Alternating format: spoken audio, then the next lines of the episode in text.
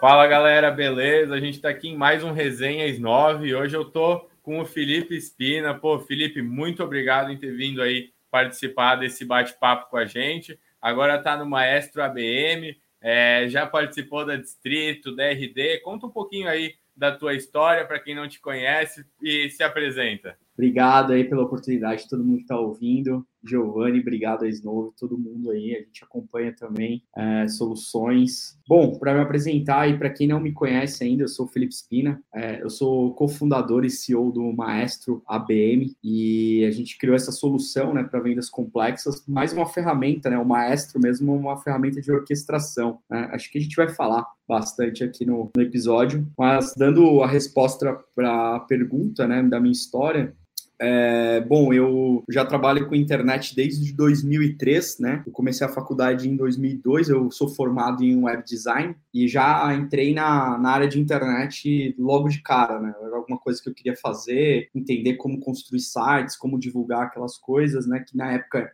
nem, nem todo mundo sabia o que, que significava um site, né? Principalmente nem compras online era muito conhecida, né? Então, para que ter um site? E eu construí minha carreira mais como desenvolvedor, né, front-end, fazia sites, comecei a fazer sites para as agências. Aí depois eu morei fora, fui morar na Austrália em 2008 e lá eu comecei a trabalhei em, em diversos tipos de emprego, mas eu não consegui emprego na minha área, só fazendo cash hand, né, o que a gente chama de freelance. E, e aí eu falei, resolvi voltar para o Brasil e eu trabalhei, eu voltei. Eu acho que na semana seguinte eu consegui um emprego na Asus, né, fabricante de placa-mãe, que hoje tem celular, né, uma fabricante taiwanesa. E de lá eu saí um pouco do, do HTML, de construção de site, para um lado que, que era canais, né? Entender um pouco mais de e-mail marketing, de Google Analytics, Google Ads, SEO, posicionamento né, de, em redes sociais. Né? Então, além de, de, eu ter o conhecimento de, de atualização de site, né, também comecei a pegar um pouco de canais digitais, né? Então, abriu muito é, isso aí como oportunidade, uma virada, né? E, e foi bem em 2021, né, que eu saí da, da ASO, em 2021 eu, eu lancei meu primeiro livro, o Facebook Marketing, foi um livro que para mim foi o maior divisor de águas da minha carreira, praticamente. Que esse livro, é, eu vendia 30, 40 livros por dia, porque o, o, volume era muito forte, assim, todo mundo queria estar no Facebook, todo mundo queria aprender. E eu estava fazendo alguns casos muito bacanas. E foi, houve a oportunidade de eu palestrar em diversos lugares do Brasil, né? Então, fui palestrar para Recife, é, Manaus, Porto Alegre, Goiânia, Salvador, eu fui em lugares que eu nunca tinha ido por conta desse livro, fazer palestra por conta de Facebook Marketing, Facebook Ads, e foi daí que eu arrumei um outro emprego focado em Facebook Ads, que era para cuidar da cerveja, a Stella Artois. Então eu cuidei da, do crescimento, assim, foi algo que eu aprendi muito. E depois disso, eu fui trabalhar numa agência, numa outra agência também, tocando ads, mas aí eu já tinha lançado o meu segundo livro, Technical Marketing, também independente, mas não vendeu tanto quanto eu gostaria. Mas ótimo que foi abriu portas que esse livro chegou na, na RD, né? Eu fui palestrante da RD Summit em, em 2014 e comecei a divulgar meu livro lá. E em 2015 eu vi se tinha uma oportunidade na RD e eu fui para lá, fui morar em Floripa. Aí foi muito legal, né? Porque eu entrei na empresa, tinha 100 funcionários. Quando eu saí em 2018, tinha 700. Foi um de, de 100 para 700, um crescimento enorme. Né? De mil clientes quando, quando eu entrei para 12 mil em seis países. Passei por quatro rodadas de investimento, praticamente. Então, foi algo que eu aprendi na área de growth, né? Então, eu já estava tocava Facebook Ads, tocava mídia, mas aí depois eu caí para a área de growth, entender SaaS, métricas SaaS, né? Todo o acompanhamento. Então, eu acho que a RD foi o, o outro ponto assim de virada de chave da minha carreira que eu aprendi muito mesmo de, é, de, de, de, aprendizado, de startup, né? De crescimento de uma startup, né? E aí, pensando em crescimento de startup, fui buscar onde investir. Né? Eu tinha feito meu primeiro investimento anjo em 2018 é, numa startup em Floripa, o Guia da Alma. E nesse investimento, em 2018, eu fui buscar, né? E aí eu bati um relatório do distrito, caí, fui fazer um download. Eu falei, nossa, que legal, mapeado, bacana, com informações. Achei a qualidade ótima. E aí eu chamei eles para uma call, falei assim, nossa, que bacana, eu acho que vocês têm um produto muito bacana na mão e eu acho que eu posso ajudar a distribuir isso no mercado e, e fizemos umas conversas e surgiu a oportunidade de virar sócio né, no distrito e em 2018, então eu cuidei da geração de demanda, todo o crescimento, então fui o 14 funcionário do distrito e em dezembro do, do ano passado eu saí da operação, continuo como sócio, mas eu fiquei três anos e meio no distrito e, e basicamente é, saí do 14 funcionário para 230 né? Então, nosso um crescimento incrível, né? Tinha acho que 30 startups, aí tinha mais de 800. Então, é, criei o, praticamente o site do zero lá, eu que instalei o Google Analytics para 100 mil usuários únicos por mês. Então, acho que foi bem legal minha trajetória no distrito. Só que durante essa trajetória, né, eu estava cuidando bem de ABM, né? Então, account based marketing. Então, estava cuidando muito, né, de, de cuidar de vendas complexas, né? Muitas pessoas me buscando no LinkedIn, escrevi artigos, inclusive meu terceiro livro, né, que eu escrevi em 2019, o Personalização, capítulo 5 é de ABM, e inclusive eu estou escrevendo um livro só de ABM agora, né, porque o pessoal também tanto pediu conteúdo de ABM, e, e aí eu comecei a, a ensinar um pouco de ABM, da palestra para o Brasil inteiro. E, em paralelo a isso, eu, eu vi que não tinha uma solução. Né? Eu estava criando um playbook e as soluções que tinham era muito cara. Né? Então, uma Engage, por exemplo, as soluções fora era muito caro. Uhum. E aí eu tinha um amigo que tem uma Venture Builder e eu falei, cara, a gente tem um produto aqui que eu acho que dá para montar e tornar acessível para as empresas poderem construir e orquestrar vendas complexas. E aí foi daí, a gente foi montando esses pontos aí, ligando e foi fazendo, né? e, e hoje é o que a gente está construindo, é um, um, maestro, né? uma ferramenta de orquestração em, em vendas complexas. Cara, que massa. E uma coisa que eu vejo em toda essa tua trajetória tem muito propósito, assim, né? Além de correr muito atrás, que o sucesso é, eu lembro que eu fiz uma vez com a Vanessa Tobias um curso de coach, ela falava, a sorte só existe para quem age. E eu acho que essa é uma das maiores verdades, né? E na tua história tu mostrou bastante disso. Mas eu queria te saber, cara, o que, que te chamou tanta atenção em ABM, assim, por que mudar da distrito e por que criar esse, esse uhum. modelo que não é tão conhecido no Brasil, né? Verdade. Em 2017, eu estava na RD e aí eu ouvi esse termo, a gente fazia muito benchmark com SaaS fora, né, vendas, né, e, e aí eu percebi um, um, um detalhe que para vender para grandes contas não era tanto outbound, tanto inbound. E aí eu comecei a ler artigos e falava de account-based marketing, né, Uhum. E, e, e, aí eu comecei a ler, só ler, só ler em 2017, só ler, não, não fiz nada disso. E aí, em 2018, eu fui tirar férias nos Estados Unidos e aproveitei para fazer alguns cursos, né? É, a RD tinha uma casa lá na, em São Francisco que os colaboradores podiam ficar. E aí eu, eu fiz uma semana de cursos lá e foi um, um curso, eu tirei uma certificação de ABM pela Demand Base na época. Aí em 2018 fiz, fui lá no Pier, tirei foto, legal. fiz prova, fiz, foi muito legal, foi, foi uma experiência muito boa. Fiz, fiz outros cursos também lá, e mas esse aí foi, foi legal porque foi conhecer um pouco do cenário. E, cara, por uma coisa foi legal, porque é uma experiência bem bacana, né? Ver um eventos B2B, né? Não é tão sexy, né? Até já escrevi um artigo sobre isso. Não é, é uma coisa legal. Legal. Sexy é falar com a Netflix, né? Eu, Nubank com a Anitta, né? Magalu. É isso é bacana fazer campanha. É. Agora, B2B não é tão atraente, né? Não é tão sexy fazer uma campanha B2B. Eu tava vendo lá no mercado que tava muito bacana o evento, né? Eles pegaram pessoas bem legais, assim, que estavam fazendo um, um, conteúdo que eu, me chamou muita atenção. E aí, quando uma, por outro lado, por ser legal o evento nesse sentido, eu fui ver que a realidade brasileira não tá longe disso. Então, ferramentas, o custo da ferramenta, né? E, e eles não querem atender Brasil. Né, até tentei, eles falam que América Latina acaba não funcionando por causa de lista, de data provider, IP, a ferramenta de ads, a ferramenta de montar, e acaba não, não funcionando. Então, por esse lado, eu falei assim, nossa, que um negócio tão bacana, uma experiência tão incrível, mas não, não é, foge da nossa realidade. E aí eu comecei a estruturar eu mesmo.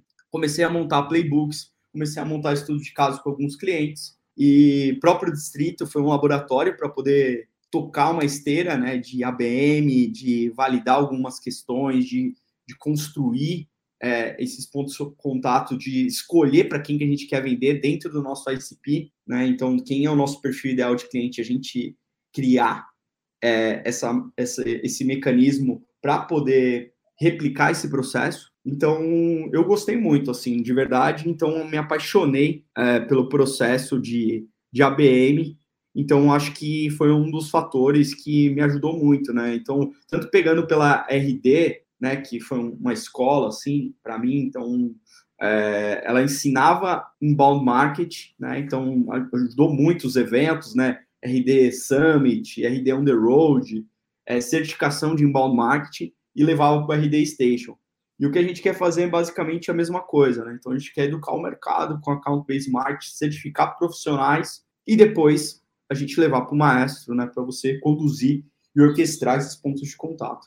Cara, muito legal, assim. É, e eu até ia te perguntar isso: quais foram os principais aprendizados que tu viveu na RD nessa questão de educação de mercado que tu está buscando trazer para o maestro? Porque é mais ou menos em momentos diferentes, é uma situação até que similar, né? Exato. Porém, o mercado é, é menor, né? Provavelmente, né? Então, a gente tem que construir um mercado, a gente tem que formar profissionais, a gente entra numa maturidade que é diferente, né? De, de vendas complexas, né? Então, você pode ver que até empresas grandes não têm uma estrutura e processos para vender para grandes contas, que é diferente, né? Então, por isso que a gente vem na tese de personalizar, de encantar, de conquistar, né? Eu sempre eu sempre gosto de falar isso nos pitch de vendas, que a gente quer conquistar. É, a gente não quer convencer, a gente quer conquistar. Então, a gente começa a, trabalhar é, muito forte essa questão de, de criação né, de, um, de um processo que seja único da própria empresa é, para cada modelo de vendas. Né? Então, o nosso diferencial realmente é isso. Né? Tanto por mais que tenha playbooks, templates, frameworks, que você consiga copy-paste, né, drag and drop, você copiar e colar, você ainda precisa ainda ter o seu fator diferencial único, a sua mensagem, né, você mostrar que você vende a, a, a, a sua solução, que você usa ela para você vender. Né? No nosso caso, a gente usa, a gente faz a BM para vender a BM, né? Então a gente escolhe basicamente quem a gente quer como cliente também, né? Então, essa é uma das coisas que que acaba entregando valor para quem está querendo fazer é, uma consultoria, levar isso para frente com o nosso produto. Cara, legal, legal. Isso prova eficiência, né? Você está fazendo dentro de casa mesmo, é porque o negócio funciona. E Exato. uma dúvida, uma coisa que tu falou que me chamou muita atenção foi a questão do mercado menor, né? E aí veio uma dúvida, porque tu falou, pô, Netflix, Ambev, por exemplo, cara, contas grandes é para todo mundo vender para essas contas ou para quem que serve o ABM? Legal. É, o, o, grande, o grande ponto do ABM, né, que ele não, não, não é, realmente, não é para todo mundo. É, se você tem um e-commerce e, ou um projeto que faz B2C, talvez o ABM não seja tão eficiente, né? Porque você tem que fazer, fazer vários pontos de contato até fechar uma venda, né? Então você perderia seu time de vendas em cima de, uma, de poucas contas no primeiro momento. Né? Então o que eu vejo que, que possa fazer sentido é você vender um produto de um ticket alto é, para uma empresa grande, que você tem várias áreas e vários tomadores de decisões diferentes, né? diversos tipos de cargos, senioridade, cargos de influência, cargos de decisão, e você tem que construir mensagens para poder é, orquestrar isso e, e funcionar né, num, num, processo de vendas. Agora, se o cara tem um SaaS que custa é, 300 reais por mês, é, talvez a conta não feche né, no, no ABM. Né? Por isso que eu acho que para contas grandes, no caso da RD Station, por exemplo, ela tem uma solução lá que é o RD Station Lite, ela tem o, o RD Station Premium, né, o, o Basic e o Premium, e que são as contas também ainda num ticket de mil reais, que talvez pode ser inbound, pode ser outbound. Agora, você tem aquelas contas que o cliente vai pagar 100 mil, vai pagar 100 mil por ano, vai pagar, vai pagar um valor maior, que exige mais atenção, é high touch, você precisa realmente trabalhar com exclusividade, né? Então, talvez o tier de cliente que você tem, você pode separar ele para um, uma camada de modelo de vendas diferente. Por exemplo, é, você tem um produto de entrada, né, que é mais barato, que você pode ver, pegar é, determinadas ações, pode ser produto até PLG, né, um produto, ou qualquer um produto mais barato, que a pessoa entra por um trial, e aí vai, vai continuar self-service. Agora, se o produto é muito caro, talvez você precisa realmente é, desse esforço, né? Por isso que o ABM é, é para grandes contas, é para um. Você vai, você vai vender um, um, uma consultoria grande, você vai vender um, peças, você vai vender. O, tem cliente que é nosso, que é, é a Kiron, por exemplo, cliente nosso, ele é um, um software de prevenção de incêndio florestal. Caramba, é. Aí, aí complica, né? É, ele é um software de prevenção de incêndio florestal, a Kiron. Então, eles contrataram a gente e falaram assim, cara, a gente está com dificuldade para abordar e diminuir o ciclo de vendas, né? Como é que a gente consegue construir, né? E a gente fez um trabalho muito bom, né? Porque a gente já, já selecionou as contas, não foi aquela ligação invasiva, né? Não foi um cold call, foi uma, foi uma frente muito legal, né, de conteúdo, plays para fechamento. A gente estruturou um, modelo bem bacana. Eu acho que é um dos cases mais legais aí, nosso, porque a gente conseguiu diminuir o ciclo de venda de seis para três vezes, né? Então reduziu em 50% é, usando a metodologia de ABM. Mas respondendo a pergunta no final, né, não é para todo mundo, então é a ideia realmente é, é para contas grandes, para é, realmente para quem quer vender um ticket maior, que aquela conta que exige várias reuniões e você precisa estruturar um processo é, mais dedicado em cima dessa conta. Cara, muito legal. E, e, faz muito sentido, né? Porque quem normalmente faz vendas mais complexas está olhando muito para o ciclo de vendas, tentando encurtar isso. E esse foi um benefício que vocês conseguiram resolver e chamou bastante atenção. Mas eu sei que o ABM não tem só esse benefício. Né? Uhum. Então, cara, por que, que as pessoas buscariam ABM? Quais são os principais benefícios que tu vê quando essa estratégia é feita de uma forma correta? Legal. É, além do ciclo de vendas, né, que eu acho que a redução no foco e a estratégia, que eu acho que é uma das principais métricas aí que empresas que vendas complexas, aquela venda que não fecha, você quer fazer uns touch points mais assertivo, eu gosto de falar que o ABM é muito bom para cultura porque muita empresa né, trabalha um alinhamento marketing vendas, às vezes naquela cada um responde por uma métrica diferente. E, e o bom do ABM é que nessa squad marketing vendas fica muito mais fluida a comunicação. Então, vendas já sabe qual ponto, como abordar as empresas, marketing já constrói uma estratégia de orquestração muito mais preparada para conduzir vendas, é, a tocar as contas eu acho que para de desperdiçar dinheiro com empresas que estão fora do perfil ideal de cliente, né? Que ao contrário do inbound, que funciona também, mas acaba atraindo muito lead que não está na jornada. E também, quando você está com um produto de alto valor, é, acaba que no inbound, por exemplo, os relatórios do distrito, o board member da Marisa, o board member da Via Varejo, eles não, não vão baixar o relatório, né? Quanto maior o cargo, os caras não vão ficar preenchendo formulário, né? Então, eu, eu, eu acredito que no, no ABM você possa fazer isso com os influenciadores, né? Como escalar a mensagem internamente, né? Eu trabalhava no, no distrito de enviar relatórios para influenciadores, né? Como, ó, manda é, no COP fazer assim, ó, mostre para o seu chefe esse relatório sobre as startups que estão inovando na área financeira, né, as fintechs. Então, acabava que você construindo uma mensagem de awareness interna. Então, o que, que eu vejo, né?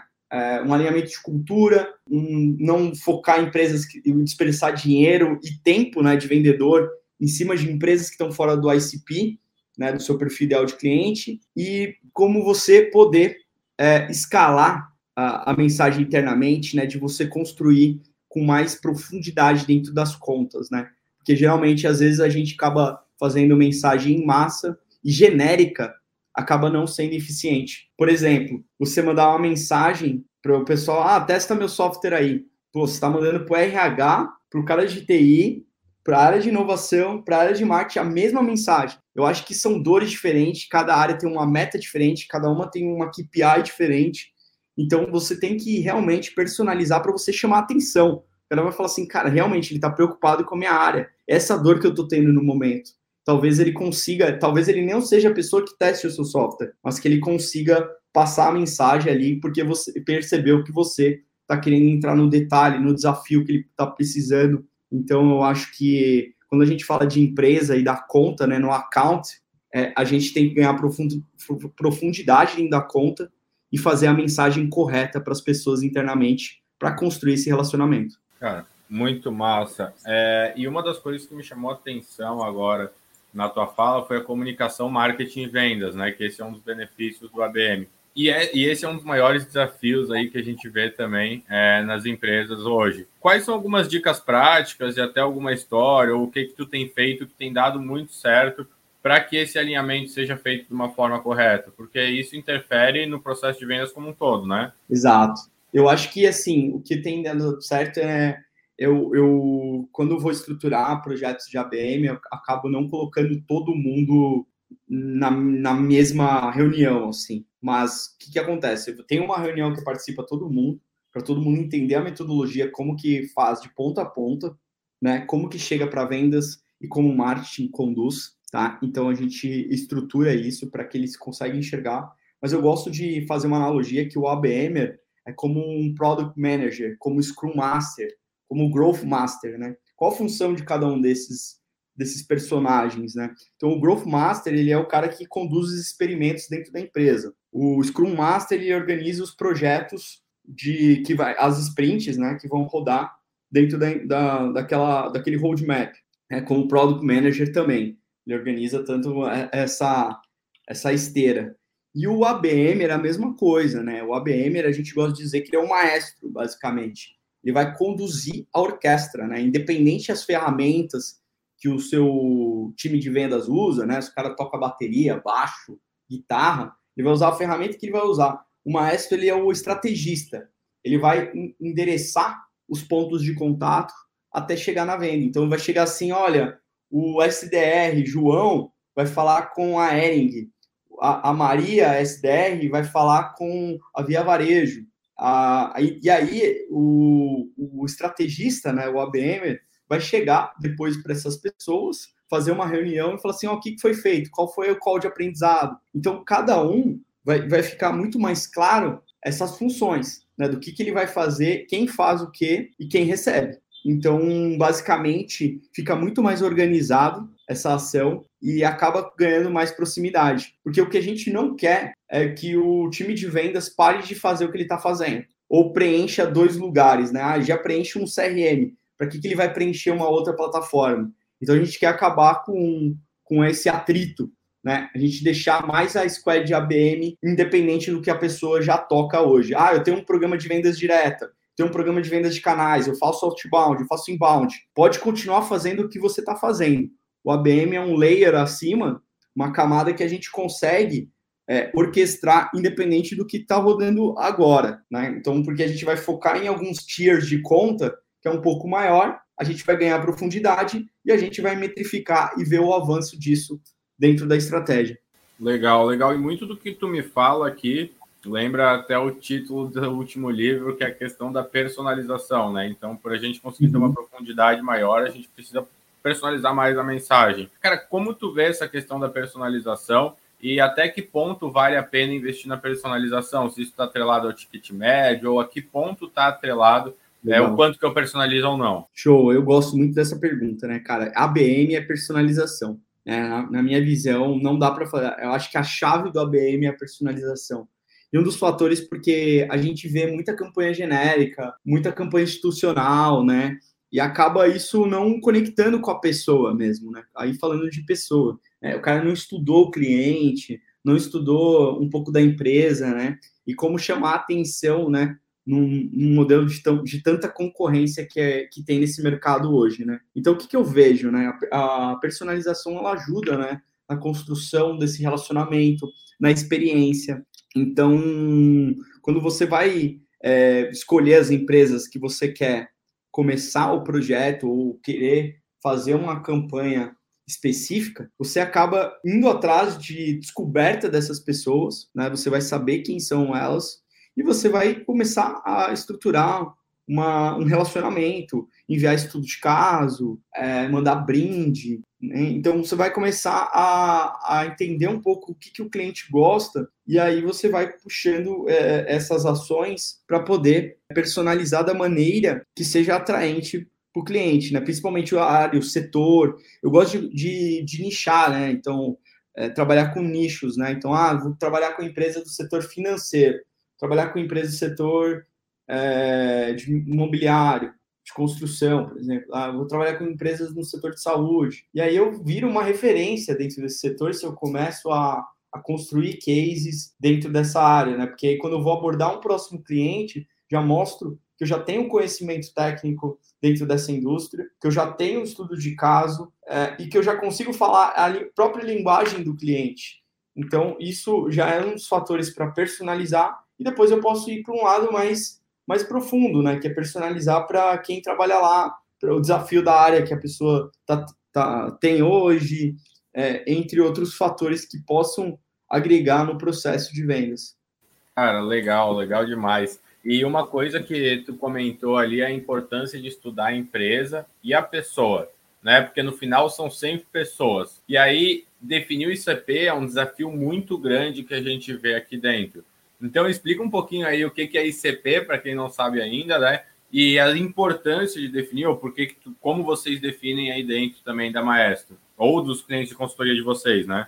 Legal. É, o ICP hoje é o perfil ideal de cliente, né? A tradução do Ideal Customer Profile. O perfil ideal de cliente é aquele cliente que realmente já ele, dá, ele tem um bom é, aderência né, a, a, comprar o seu produto, aquele cliente fiel, que já está mais tempo na base, que tem um, um, um, NPS, né, um Net Promoter Score é, alto e que ele pode indicar para outros clientes. Né? Então, aquele caso que, de tipo de cliente que, que você gosta, que gosta de você, te recomenda e tá adepto. Se você lançar uma feature beta, se ele for o primeiro beta tester, eu tenho certeza que ele vai ficar muito feliz, né?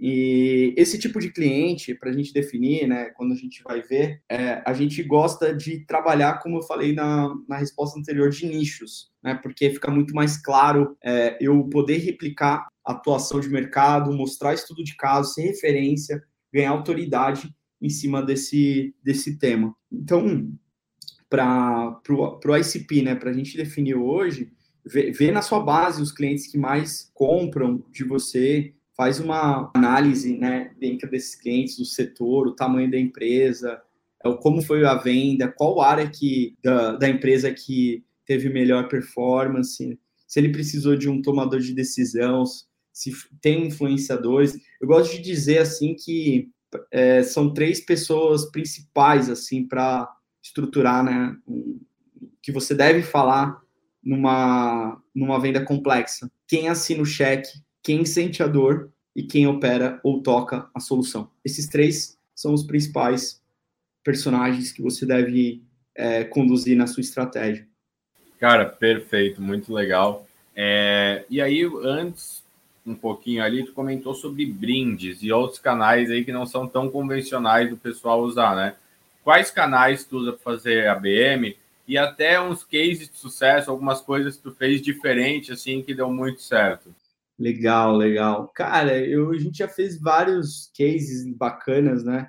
Acho que por estrutura de, de compliance, né? É, a gente não quer fazer um brinde caro, não quer, não quer manipular vendas Então a gente acaba fazendo, por exemplo, no distrito, a gente levava para eventos, né, para os summits, né? Então o distrito tem vários summits, uns conteúdos muito bacana, são eventos gratuitos da indústria, então é bem inchado também. Então a gente faz de retail tech, de health tech, fintech, venture capital. Então acaba fazendo eventos muito legais é, com pessoas super bacanas e acaba entregando um conteúdo bom. Então a gente fazia a BM para levar as pessoas para o evento, né, que a gente chama de uma pré-play. Depois a gente fazia uma sales play focada em follow-up, né, perguntando o que a pessoa achou, pediu endereço, falava que ia levar um, um presente do distrito. E aí, desse presente, a gente enviava um brinde, tinha uma, umas bolachinhas para você apoiar copo, abridor de cerveja, é, um brinde super bacana, bonitinho, nada muito caro, mas algo que é mais simbólico mesmo e tinha um QR Code lá, que no rótulo, que você poderia fazer uma, um escanear e vir um vídeo, é, um vídeo institu institucional, né, nada muito complexo, e depois fazia um follow-up, né, perguntava, fazia um outro ponto de contato, perguntando, e aí, chegou o brinde na sua casa? É, gostaria de marcar uma, um workshop internamente para sua empresa. Então, essa, essa construção né, desses pontos de contato e essa parte de, de brinde, eu acho super interessante na entrega de valor, a preocupação que a gente está com os clientes, né? Como que a gente vai é, conduzir essa estratégia e, e montar né, a, a, a, essa frente, né? Então, eu, eu, eu gosto bastante aí de, de ver ações assim, que é muito natural lá fora, né? Já tem vários benchmarks, né? Fazem isso, a Sendosso, a PFL, é, são empresas que fazem esse tipo de ações e plays no, no ABM. Cara, legal. E como tu falou, tem muita coisa lá fora, mas aqui no Brasil a gente está começando a fazer conteúdo e tu é uma das pessoas que acaba produzindo, eu acho, é, mais conteúdo sobre a ABM aí no Brasil. Né? É, eu queria saber um pouco o que, que te motiva, porque, cara, já escreveu três livros, tu é mentor, fundador de empresa, então, assim, é, o que, te motiva a estar tá num podcast, a escrever conteúdo, a compartilhar conhecimento? Eu, primeiro, eu acho que eu gosto muito, né? Isso aí, um, esse out-teach, assim, é uma cultura que eu sempre gostei, né? De, de pegar meus aprendizados e transformar eles em conteúdos para mais pessoas. Geralmente eu começo a produzir conteúdo de acordo com as perguntas que chegam para mim, né? Pessoas perguntarem: "Nossa, como é que você escreve livro? Como é que você investiu em startup? Como é que você fez tal coisa. E aí eu pego essas ideias e começo a falar, ah, talvez outras pessoas possam ter essa mesma dúvida, né? Então eu acabo montando conteúdos de acordo a esse a esses temas assim, né? Então eu acabo pegando umas maiores dúvidas assim que os clientes têm, as maiores dúvidas que eu estou passando e dores de aprendizado, coisas que eu errei, coisas que eu acertei, e depois eu transformo isso em em conteúdo, né? Então acho que isso é um e até um desafio esse ano. Eu quero montar um, um canal, né, de no YouTube focado no, no ABM, né, para poder também ajudar, trazer estudo de casos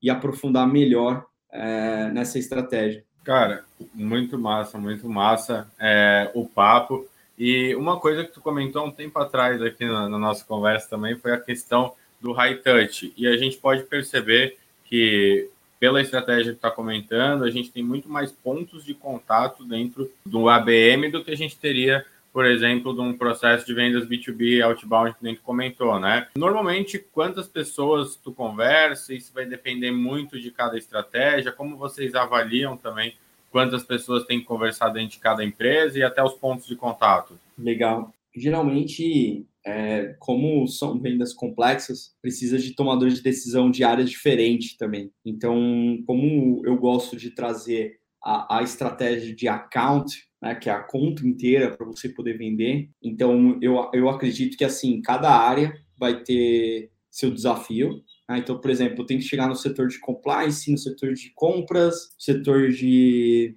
é, TI, se minha solução é uma integração que envolve o banco de dados, segurança da empresa. Então, eu vou ter que falar com várias pessoas para poder e, e, que essas pessoas entendam a minha solução e que vale a pena é, puxar esse papo, né? Para ele não falar, nossa, mas uma migração é difícil. É, vamos supor que é uma venda que realmente seja algo bem complexo e precisa falar com várias pessoas. Então, talvez dentro de uma de uma play, de uma campanha para uma conta, a gente precisa falar com 10, 12, 15 pessoas, né, para poder é, puxar essas informações, entender a dor do cliente e, e depois trazer a solução. Ou ele, ou ele entender um pouco o que vocês fazem, né, e construir esse relacionamento para virar uma oportunidade. É, não tem um número mágico, né, mas eu, mas eu acredito assim que quanto maior você construir seu awareness internamente dentro da empresa, vai ficar muito mais fácil de você ser conhecido para chegar numa reunião mais preparado, né? Então a gente já uh, uma uma coisa que eu que eu levo para a vida, né? Que o pessoal falava na, na RD também que quando o marketing não faz, vendas pagam em dobro, que tem que ficar explicando para o cliente várias vezes, né? Verdade, verdade. Boa. Cara, e, e uma coisa que, que me veio agora é o seguinte: custa caro fazer ABM é, e aonde está a maioria dos custos? Porque se a gente está investindo muito em personalização, é, às vezes a gente não vai ter tanta ferramenta, mas vai ter um custo com brinde. Como é que é, como é que trabalha isso e como que eu sei também o quanto que eu posso gastar numa estratégia dessa? É, cada estratégia eu acho que assim vai depender muito do bolso do cliente, né? Não, não é uma estratégia barata mesmo porque você vai fechar um contrato pô, de ABM, você vai fechar contratos caros, né? Você não vai fechar um contrato barato. Se for, como eu falei aqui no começo da conversa, se a gente for fazer ABM para um ticket de 5 mil, 10 mil reais, não vai fazer sentido fazer ABM, né? Então não faz sentido só venda, não vai, não vai fechar a conta, né? Vai ter muito, você tem que trabalhar uma forma que você encontre ali uma entrada mais uh, self-service ou inbound, outbound, que construa essa venda mais rápido, né? Porque senão você vai alocar recurso, time de vendas, brinde, campanha, tudo em cima, né? Então, eu consigo orçar isso quando eu tenho cliente e, e eu sei a conta para quem que eu quero fazer de acordo com o cliente. Tem cliente que gosta de fazer live, tem cliente que não gosta de fazer, tem cliente que quer criar estudo de caso, tem cliente que quer montar uma calculadora personalizada, quer montar um relatório para aquele cliente. Então, assim, a, cada, cada estrutura é única, tá? Não, não gosto de copiar e colar play de ABM, não, é, a gente, eu gosto de construir isso junto com os clientes para eles poderem ver realmente o, o resultado, o acompanhamento. E, e, o bom é que a gente tem o, o ABM Score né, no, no Maestro, que mostra a probabilidade de fechar essa conta de acordo com os touch points que ele fez com o cliente. Então, se decisor participou, qual ponto de contato foi mais efetivo, então e outras coisas, ciclo de vendas. Então, vai conseguir, né, melhorar esse processo através, né, de, de você ter essas métricas. Cara, muito bom. E tu falou agora um ponto muito importante dentro de qualquer processo, que são as métricas, né? A gente só consegue melhorar o que a gente tem métrica para avaliar eu queria saber quais são as principais métricas quando a gente olha para um processo é, de ABM. Legal. Eu, hoje eu gosto de saber primeiro assim, né, do total tamanho de mercado, quantas contas vocês estão abordando, é, dessas contas que estão sendo abordadas, quantas delas que estão trabalhadas em campanha têm resposta, né, a partir dos pontos de contato, quantas dessas respostas estão é, construindo, né, é, quantos pontos de contato, quantas delas estão os clientes estão participando e quantas delas viraram MQA, né, que é Market Qualifier Account, né, seria uma, um, um, basicamente uma conta qualificada pelo marketing, que aí vira basicamente uma reunião agendada ou indo para um estágio de fechamento de contrato.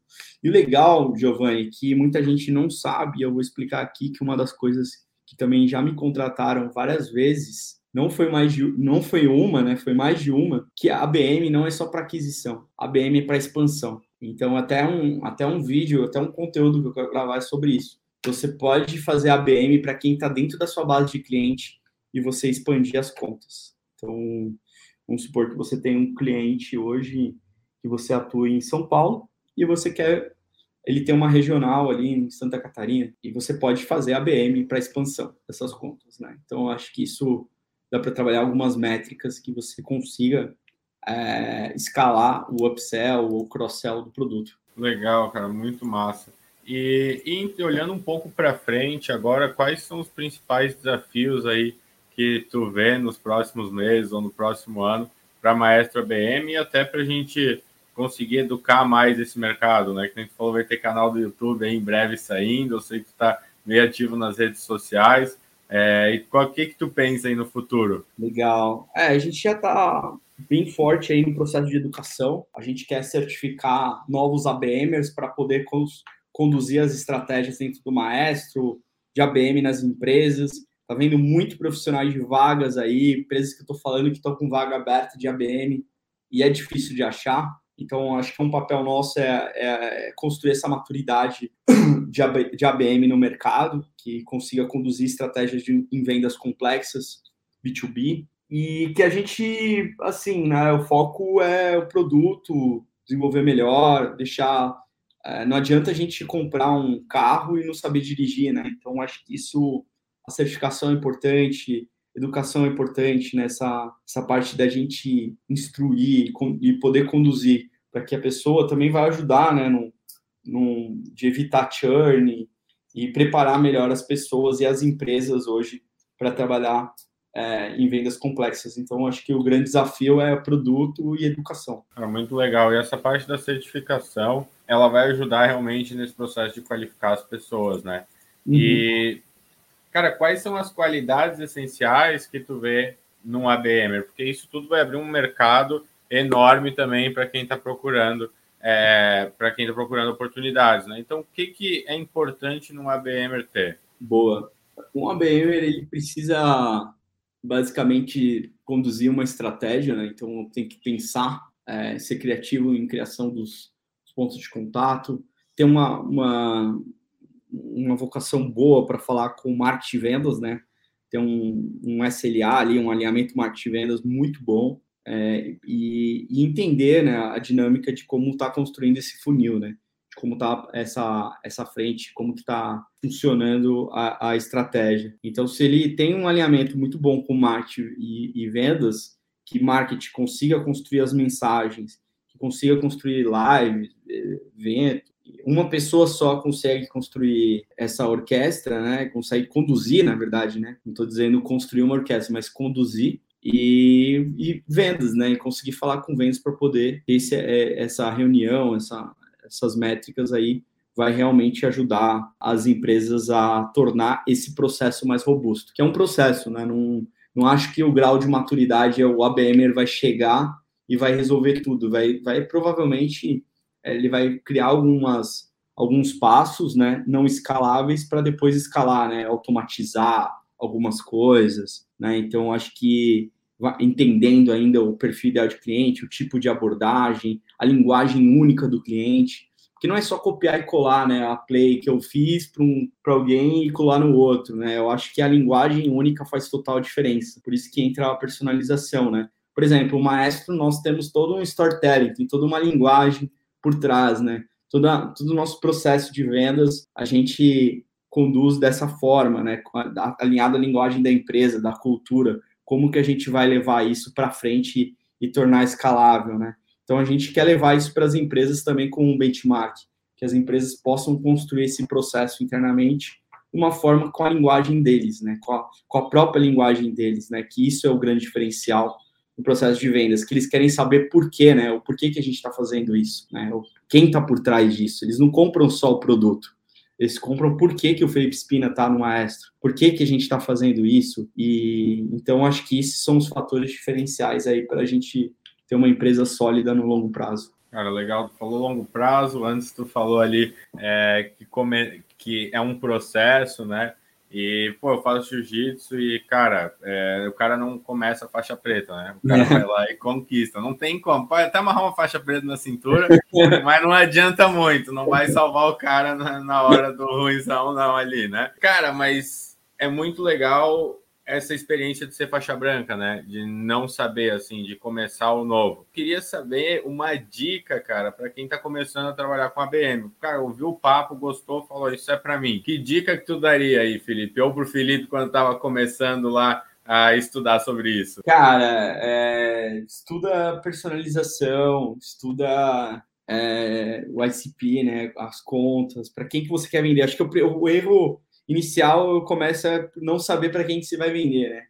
Não adianta fazer o, atirar e, e rezar, né?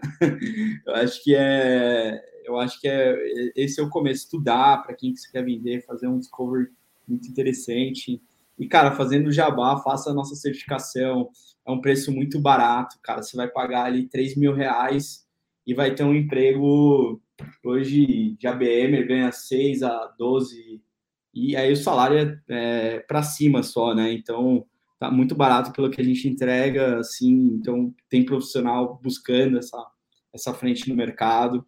Então a gente acredita muito que formando novos ABMers eles vão se tornar profissionais aí que, que tem várias vagas nas empresas aí precisando disso, né? Então, desculpa o jabá, mas eu tô falando é que a gente entregou um produto realmente que vale a pena para estruturar isso dentro das empresas e acaba valendo super a pena aí num benefício em pool de vagas, em network, em construção no longo prazo, e manter um modelo né, de sempre estar tá atualizado né, nas tendências aí de account-based experience, account-based o que for. É, então a gente vê isso como uma fonte aí de, de enriquecimento.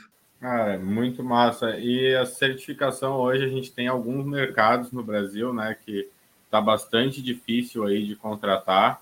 É, a BM eu acho que é um desses e com certeza tem muito a crescer. E eu queria saber de ti, cara, onde tu vê é, a BM daqui cinco anos? Como que tu acha que vai estar esse mercado? Tu vê as empresas aí fazendo de uma forma mais estruturada? Como é que vocês estão imaginando?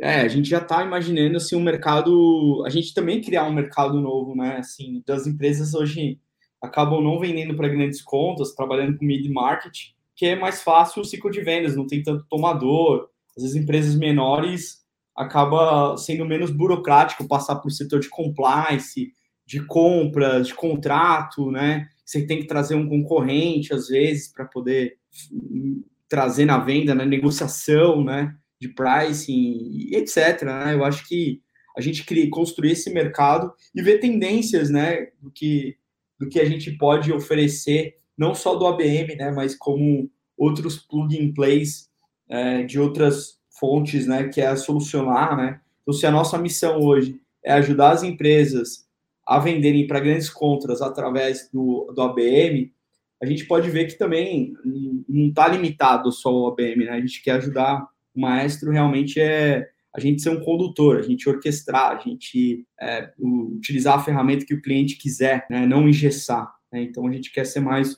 um condutor, um estrategista, um, uma, um, um, que a gente possa criar um playbook único naquela empresa. Né? Então, dessa base, levar um conceito mais para um account-based experience, né? levar experiência para o cliente, não só marketing ou account-based sales ou qualquer coisa, né? Então, acho que é, o, o, ABM vai para uma linha muito mais de experiência, mais envolvido no cliente, é, porque muita gente quer escalar, deixar produtos low touch, mas eu acho que não é só produto, né? Uma empresa não é só o produto, né? Não é só o produto se tornar escalável.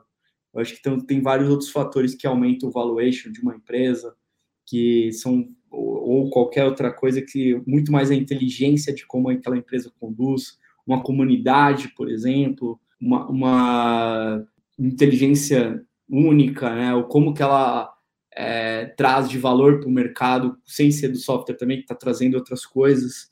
Então, eu acho que é, o quebra-cabeça está aí, né? De como a gente vai encaixando essas peças aí no futuro. Perfeito. Não, e muito dessa fala lembra personalização, né? Sempre batendo nessa tecla. E no mundo hoje, onde está cada vez mais difícil, né? Chegar na caixa de entrada. Pessoas... Oi? As campanhas genéricas, né? Cada vez mais, né?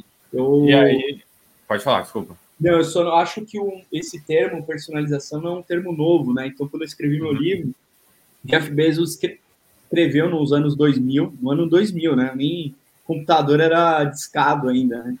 Verdade. internet de escada ali. Ele escreveu uma frase que eu coloquei até no livro, que ele falou assim, se a Amazon quer crescer para ter 200 milhões de lojas, e cada loja seja única para cada usuário. A gente quer ser uma empresa customer-centric. E hoje essa palavra customer-centric, né, customer experience, está sendo bombada agora, né? O cara falou isso no ano 2000, cara. Então eu acho que, assim, é, experiência, cliente, né, efeito Disney, é, eu acho que isso nunca vai mudar, né? Por mais que pode passar anos, décadas, sempre as pessoas vão querer experiência, sempre vai querer um, um, alguma coisa que realmente toque emocionalmente, né? Não a, a, a, testa aí meu software, né? Escrever uma mensagem assim, disparar no seu. Chega aí no seu WhatsApp aí, Giovanni, ah, testa aí meu software, né? Você vai falar, pô, tipo. É, é, então, isso é muito legal, cara, que massa. E é realmente isso que, até num papo que a gente teve com o Aaron, ele trazia um outro ponto também, que era a questão da pessoalização, né? E aí, como que a gente bota o nosso toque pessoal, né? E, pô, é, essa experiência, essa diferença com o cliente, ele botava lá no e-mail dele embaixo um vídeo dele com as crianças dele, uns três minutos de vídeo, assim, ele brincando com os filhos dele. Uhum. Então, é uma coisa bem pessoal, claro, tem todo um processo que ele é meio pessoal, mas é muito legal ver como essa personalização e como é, esse processo traz resultado e realmente é o segredo aí nessa época com cada vez mais empresas e pessoas vindo para o digital. E, pô, Felipe, cara, Espina, muito obrigado pelo papo. Foi, assim, pô, incrível aí, quase uma hora de papo. É, te desejo aí todo sucesso no Maestro ABM, com certeza a gente vai ter mais vezes aí tu aqui conosco. E obrigado demais aí por ter topado bater esse papo, foi incrível. Poxa, obrigado aí pelo convite também. Precisar aí, tamo junto. Espero que o pessoal tenha gostado aí da, desse episódio. Uh, fica o convite aí para vocês acessarem aí accountbasemarket.com.br ou maestroabm.com e será um prazer aí vocês estar conosco na nossa solução e formar novos ABMers aí para esse mercado.